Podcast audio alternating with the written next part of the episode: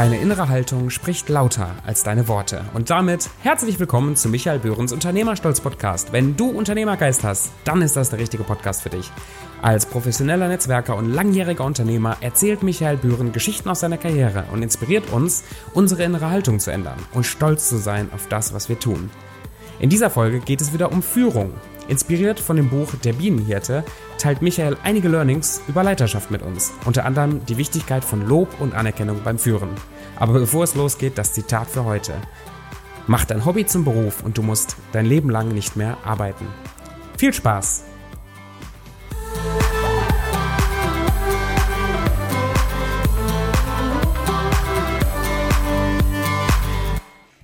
Ja, auch ein von mir ein wunderherrliches Hallo und herzlich willkommen zurück bei meinem Podcast. Heute mit dem Thema der Bienenhirte aus dem Bereich Führung. Und ähm, da das Kapitel ein bisschen umfangreicher ist, ähm, wird das Ganze in zwei Teile geteilt. Das heißt, du hörst jetzt aktuell den Teil eins von der Bienenhirte. Und ich möchte auch gleich erzählen, woher das Konzept kommt. Ich habe das in einem Buch gelesen, der Bienenhirte. Das ist ein Buch über Führung. Und ich habe mir den Aspekt der Führung herausgenommen, wie ich es sehe.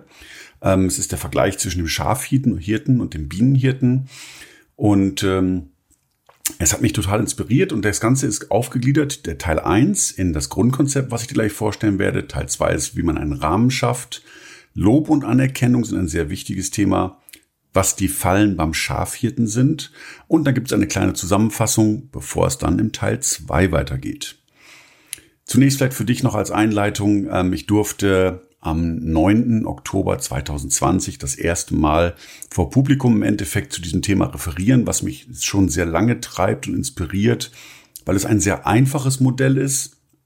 Und das macht einfach total Spaß. Aber ich sage gleich, es ist ein Modell, nämlich es handelt davon den Bienenhirten und den Schafhirten im Vergleich als Konzept von Führung.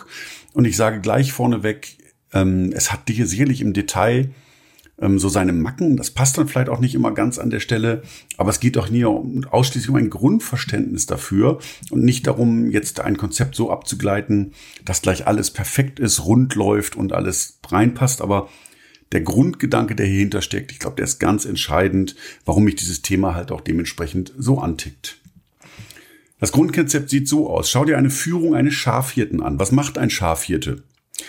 Ein Schafhirte ist natürlich auf der Weide mit seinen Schafen und seine Hunde führen die Schafherde nach den Anweisungen des Schafhirten und die Hunde bellen und rennen um die Schafe herum, damit die Schafe dann in die Richtung gehen, in denen sie gehen sollen. Und das muss man auch leider so machen, weil die Schafe nämlich ohne ein konkretes Ziel irgendwie unterwegs sind. Das heißt, wenn man die lassen würde, dann würde jeder irgendwo hinrennen. Aber die sind relativ unmotiviert, was Struktur angeht oder ähnliches, sondern die rennen einfach durch die Gegend und ach, da vorne ist ein Grasbüschel. Und deswegen braucht es halt die Führung durch den Schafhirten, der mit seinen bellenden Hunden ja, die Herde treibt. Und ich würde gleich am Anfang anfragen oder vielleicht mal dir eine Sekunde Zeit zu überlegen zu geben, wenn wir das Bild eines Schafhirten haben. Was meint ihr, was ist hier limitiert bei diesem Führungsstil? Hast du vielleicht eine Idee? Und will die Pause nicht zu lang werden lassen.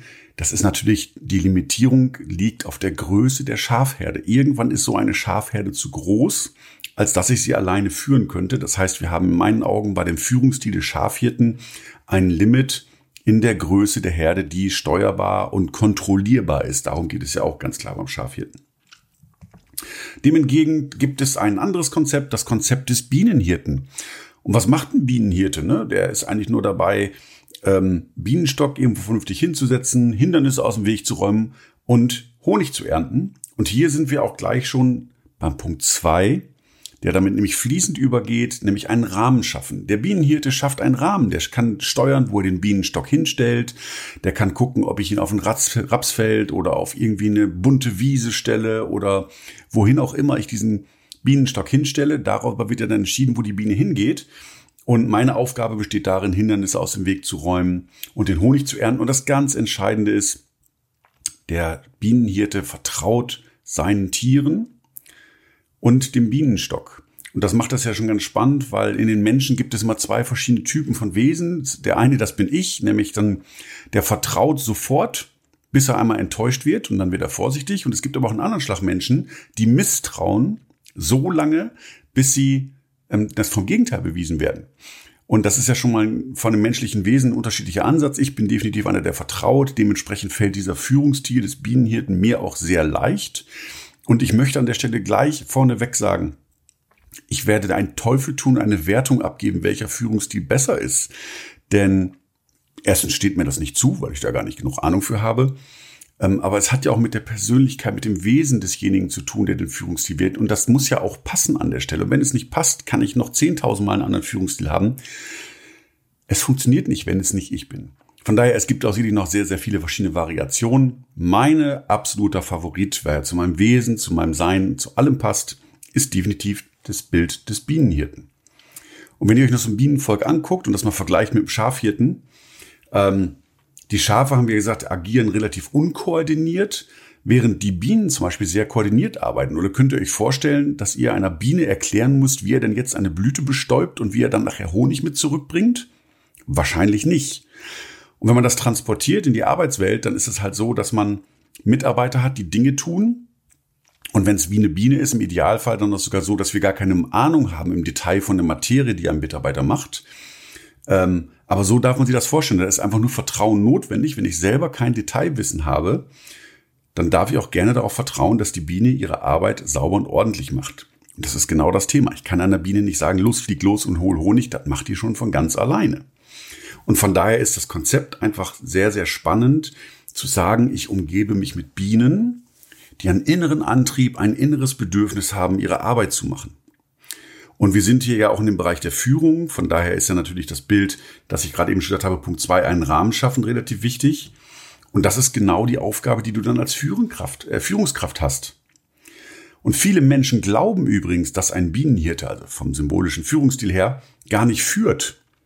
Weil wenn du einen Rahmen gezogen hast, den du abgestimmt hast, dann kann das durchaus sein, dass du dich dann erstmal zurücklehnst und schaust, wie deine Bienen arbeiten. Und das sieht erstmal grundsätzlich relativ ähm, wenig nach Arbeit aus.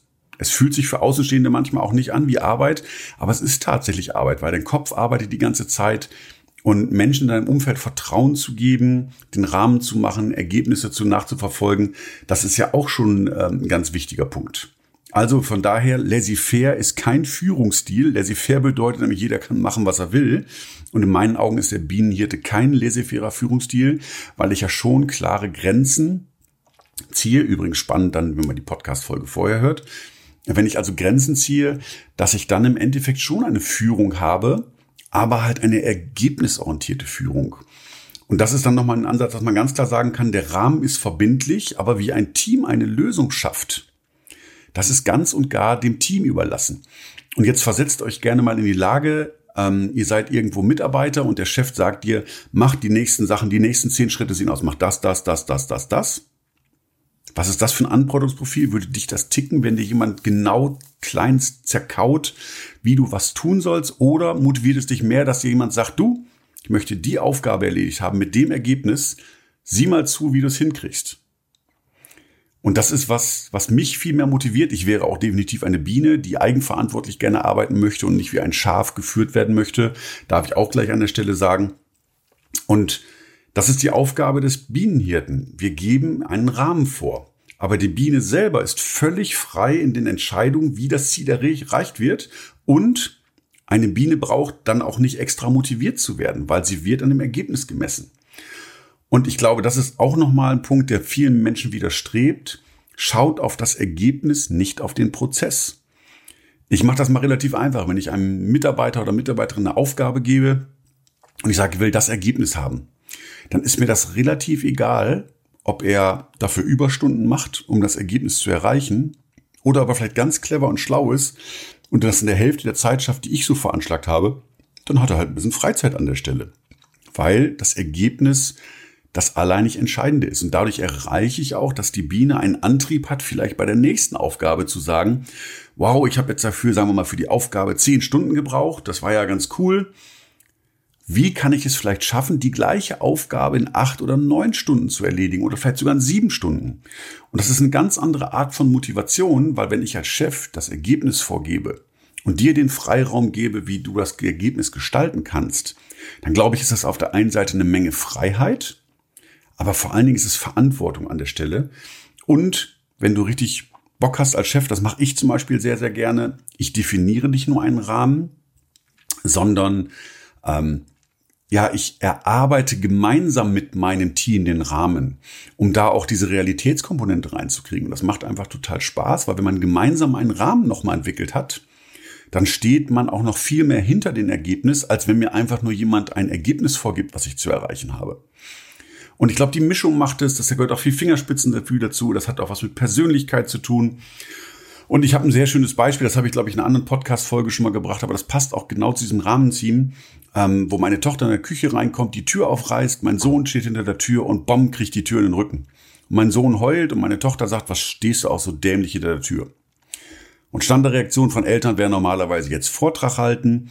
Und für mich war dann einfach der Impuls, jetzt einen Rahmen definieren. Und zwar gemeinsam mit meinem Sohn, meiner Tochter und mit mir einen Rahmen definieren.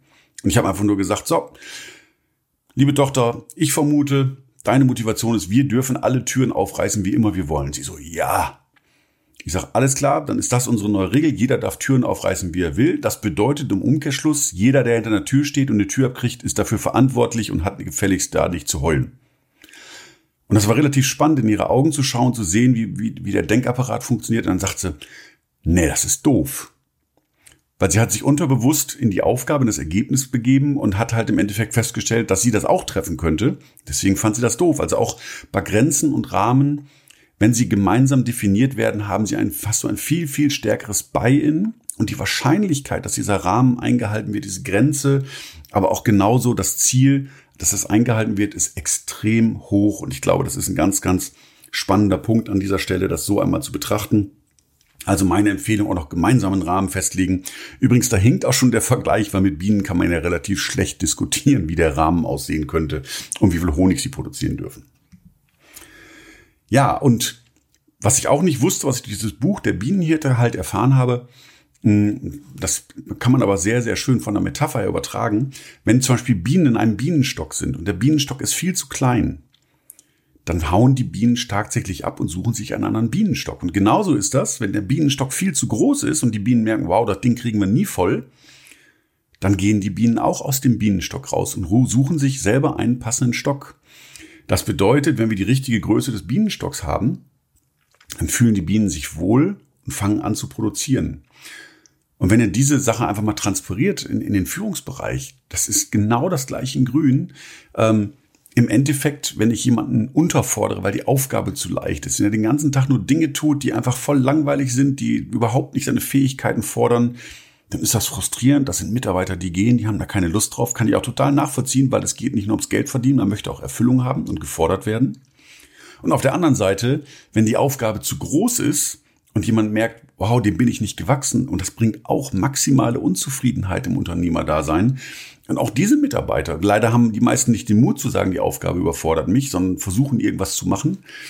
Und auch die werden dann wieder gehen. Und genauso wie es in der Wirtschaft ist, es geht darum, die richtige Forderung, keine Überforderung, keine Unterforderung, sondern genau das richtige Maß zu haben, wo es jemandem nicht leicht fällt, aber wo er mit ein bisschen Anstrengung, mit ein bisschen Hirnschmalz seinen Job erfüllen kann das sorgt auch dafür, dass die Biene oder der Mitarbeiter extrem motiviert ist, weil es macht Spaß, immer an seinem Grenzbereich zu arbeiten, immer weiter rauszukommen.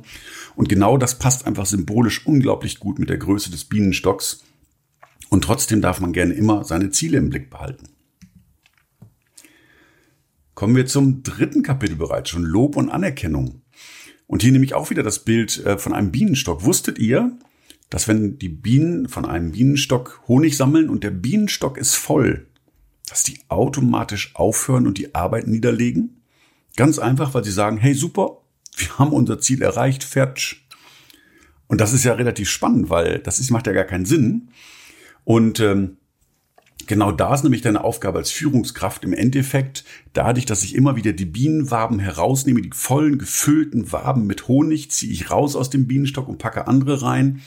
Dadurch sind die Bienen immer wieder motiviert und werden weiter füllen und werden immer weiter fliegen, so lange Bienen Honig sammeln, wie halt noch nicht das Ding voll ist. Und ähm, das kann man ganz einfach transferieren. Das hat nämlich was mit Lob und Anerkennung zu tun.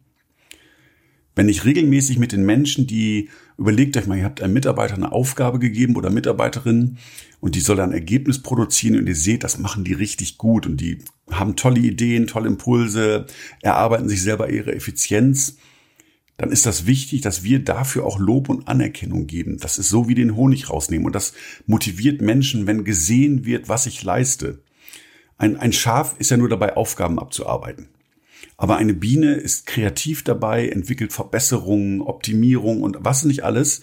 Und wenn wir dafür noch einen Blick haben und dann loben und anerkennen, dann steigern wir nochmal die Produktivität oder haben einen zufriedenen Mitarbeiter, der einfach genau mit der gleichen Energie weiterarbeitet, wie er bisher hatte. Und das macht einfach unglaublich viel aus. Und ich, ihr könnt euch sicherlich vorstellen, wenn ihr so eine Firma habt mit 10, 20, 100, 1000 solcher Bienen, die eigenständig arbeiten, motiviert sind, sich regelmäßig selber optimieren, weil sie am Ergebnis gemessen werden, dann glaube ich, könnt ihr euch sehr gut vorstellen, wie produktiv ein Unternehmen sein kann mit solchen Mitarbeitern. Ja, von daher ganz wichtig, regelmäßig Ergebnisse ernten. Das ist halt in Form von Lob und Anerkennung an passender Stelle. Achtung, bitte nie für etwas loben, was es nicht zu loben gibt. Das führt genau zum Gegenteiligen. Also wenn ich jemanden lobe für ein schlechtes Ergebnis, dann fühlt derjenige sich noch verarscht. Oder im schlimmsten Fall denkt er, der Chef ist blöd, der lobt ja jeden für egal was, da kann ich auch machen, was ich will. Lob und Anerkennung dann, wann sie angebracht ist, aber auf keinen Fall damit geizen, weil immer wenn du daran denkst, wow, das hat einer cool gemacht, dann sprich es aus. Es motiviert die Menschen, wenn wir diese Anerkennung geben. Und wir haben schon den richtigen Impuls dafür. Das ist nichts Schlimmes, wenn man das sagt. Und ich glaube, es ist auch wichtig, dass man dabei einen festen Rhythmus hat, dass man also sich immer irgendwie alle drei Jahre vorbeiguckt, sondern mal regelmäßig guckt, sich Zwischenstände anschaut und dabei nicht jetzt irgendwelche inhaltlichen Tipps geben. Gut, wenn ich jetzt eine Idee habe und einen Impuls, kann man kreativ sein. Ähm, aber wirklich die Menschen zu loben und anerkennen, was sie tun, dann habt ihr ein sehr gut funktionierendes System und das bringt einfach auch Spaß und Begeisterung. Jetzt gehe ich ein bisschen auf das andere Lager, nämlich das Lager der Schafhirten. Und da lauern nämlich ein paar Fallen bei den Schafhirten. Und das sind Situationen, die ich selber auch schon erlebt habe. Dann ist ein Mitarbeiter, und war ich selber, als ich programmiert habe, ähm, irgendein Mitarbeiter hat ein Problem, kriegt das nicht hin, dann sage ich, hey, geh mal ein Stück zur Seite, setz mich auf seinen Platz, so knick noch meine Finger so schön, ne, wie man das im Fernsehen kennt, und dann fange ich an, ihm die Aufgabe zu programmieren und zu lösen. Und der steht daneben nur und denkt, boah, geil, mach doch. Und im allerschlimmsten Fall fühlt ihr euch danach noch wie so ein König, so yes, ich bin doch noch richtig gut, ich werde noch gebraucht, ich bin noch ein toller Typ und yeah, ich bin der Größte. Aber im Endeffekt hat wir zum einen den Mitarbeiter demotiviert und er hat gerade gelernt, dass wenn ich mal was nicht kann, dann gebe ich ihm eine Aufgabe und der Chef macht das dann schon. Und ich bin wieder in dem Bereich, dass jemand nicht allein über seine eigenen Grenzen geht. In meinen Augen ist das sehr, sehr demotivierend unterm Strich. Und wenn es dann, der, der Mitarbeiter das richtig gut gelernt hat, dann bei den nächsten Problemen, die er hat, probiert er schon gar nicht mehr selber, sondern sagt, hey Chef, komm mal, du hast doch immer so geile Ideen und ihr habt schon den Hermelinmantel an, weil ihr euch wie ein König fühlen wollt. Ja, und seid in die Falle getappt. Also, die Aufgabe ist es tatsächlich, deine Mitarbeiter, deine, ja, dazu zu kriegen, dass sie im Endeffekt eigenständig Lust haben, die Lösung zu haben und dann auch gelobt zu werden für die Lösungsansätze. Das andere ist operativ sehr, sehr kurzfristig gedacht. Aber im Endeffekt ähm, bringt es dich auf Dauer nicht weiter. Kurzfristig ja, langfristig leider nein. Und da kommt ein großes Paradoxum, was ich schon öfter mal mitgekriegt habe, in auch in größeren Firmen. Nämlich, was machen große Firmen? Die holen sich zu irgendeinem Thema einen Spezialisten, was weiß ich, einen Marketing-Spezialisten, der Koryphäe ist auf seinem Gebiet. Und dann geht ein Chef hin und sagt ihm, und bitte macht das so, so und die Kampagne und die Kampagne. Ist das nicht ad absurdum, dass ich mir jemanden hole, der Spezialist ist und ich, der kein Spezialist bin, sage ihm, was er tun soll? Wie kann das Ergebnis aussehen? Das Ergebnis kann doch maximal so hoch sein, wie mein Wissensstand, den ich habe, weil ich ja ihn limitiere mit meinem Wissen und er, wenn er meine Sachen ausführt. Und das fühlt sich einfach nicht gut an und dadurch limitiert ihr euch auch wieder selber. Und im Endeffekt war es schon immer mein Ziel, dass die Mitarbeiter, die Menschen um mich herum besser sind als ich in den Detailarbeiten.